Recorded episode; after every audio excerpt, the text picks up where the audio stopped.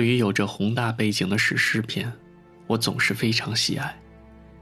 气势磅礴的气氛中，英雄的豪情总是让人荡气回肠。黑泽明这部《乱》，有着史诗片的背景，但是它并不是一部让人看了生出豪情或是悲情的影片。在史诗的背景下，黑泽明更多的是展示着人性的扭曲与脆弱，在一场东方背景下的故事中，展开着普世性的人性思考，显得深沉而沉重。影片的故事架构上采用了莎士比亚的著名悲剧。《李尔王》根据日本的历史文化与东西方的结合中，表现出世界性的感染力。我想，这也是该片大获好评的重要原因。黑泽明善于讲故事，尽管《李尔王》本身就是一个足够丰富的故事，但是，往往一个同样的故事，不同的人讲述，就会有不同的效果。何况导演只是借了个壳。更多的内容是他自己的思考。正因为如此，黑泽明的片子虽然很多都比较长，但总能让人耐心看完。这个功夫确实不简单。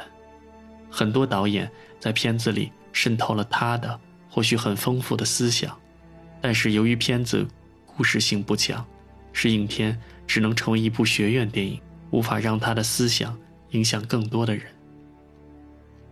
故事架构很简单，老迈的枭雄秀虎欲将领土分给三个儿子，希望他们同心协力继续家族的伟业，但是事与愿违，这导致的是家族的分裂，小儿子被驱逐，而秀虎作为两个儿子所不容，长子和次子间又尔虞我诈，最终家族在分裂中走向衰亡。片中。秀虎是一个复杂的人物，他在年迈时对孩子们充满了希望，希望他们能团结一心，而结果却令他心痛。从秀虎分权，希望安度晚年，到他被儿子们驱逐这段进展之快，令人咋舌。秀虎顷刻之间就从一个王者，成为儿子们可以轻易摆布的可怜人，在这个时候，我不禁要问：这是为什么？随着影片的进展，答案得以渐渐清晰。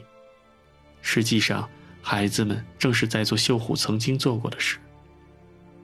这位老人曾经便是凭着残忍无情获得了枭雄的地位，所以当他成为孩子们不择手段的榜样时，他再试图让孩子仁义忠孝，就是一件一厢情愿的事了。片子从秀虎的命运中透出一种宿命论的色彩，秀虎。成于无情，也毁于无情。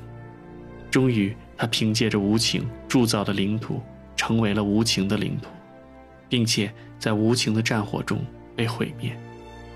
秀虎家族的命运表现出浓重的东方特色。这样的故事，无论在日本，在中国，都已经发生太多。权力的争夺造成的人性扭曲，发挥出巨大的杀伤力，同时又表现出巨大的生命力。在历史中顽强的存活，让悲剧不断上演。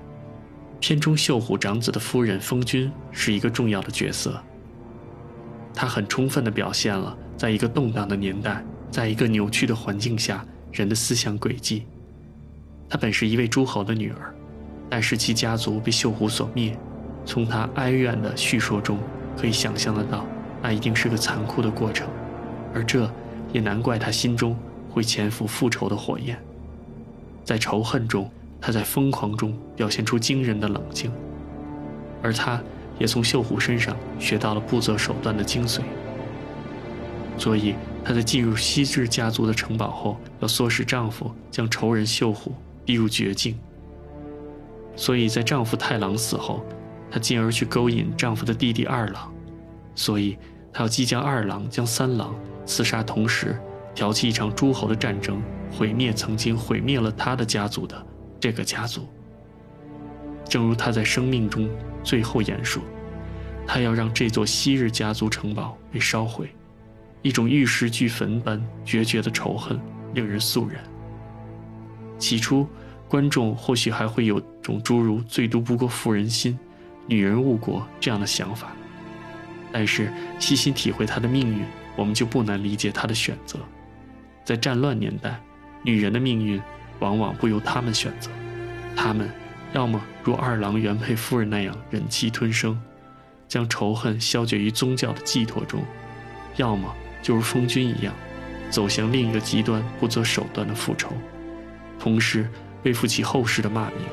而这已经与他无关，他成功了，他目睹了仇人家族的灭亡，惨烈的死去。影片中。秀虎家族的故事虽然出于虚构，但是故事时时表现出真实：权力的争夺、家族的兴衰、女人的命运、复仇的故事、战场的厮杀，无疑不是真实世界的反应。片中没有英雄，没有死前高喊“自由的华莱士”，只有出自人性的赤裸裸的权力争斗。片中每个人都有着可怜的一面，每个人。似乎又都不是无辜的，他们的悲剧命运似乎是因果的必然。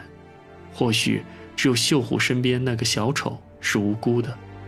黑泽明出色地营造了一种悲剧性的效果，战场上士兵的绝望、悲怆的音乐、浓重的色彩，无不透出一种震撼性的效果。同时，该片还给我留下深刻印象的，还有人物装束的色彩。如各方士兵的色彩都很浓重，哪怕是白色都显得很刺眼。士兵在浓重的装束下，在显得有些暗淡的城堡中搏杀时，那种惨烈的效果就非常明显了。是的，浓重艳丽的色彩总会给人的视觉很大的刺激，特别适合营造气氛。就如片中很多人物总是在艳丽的服饰或是气魄的盔甲下死去，那种浓重色彩的凋零，总是。更让人心动。黑泽明后期的电影更多的渗透着思考，渗透着人文精神，就如在这部《乱》中，他揭示着人性，并沉重的思索。片中末尾，活下来的只有曾经被秀虎残杀的家族的一位盲人后裔，他是无害的，他是普通的，所以他活了下来。乱中虚构的时代是一个动荡的年代，片中时刻弥漫着乱，混乱的战场。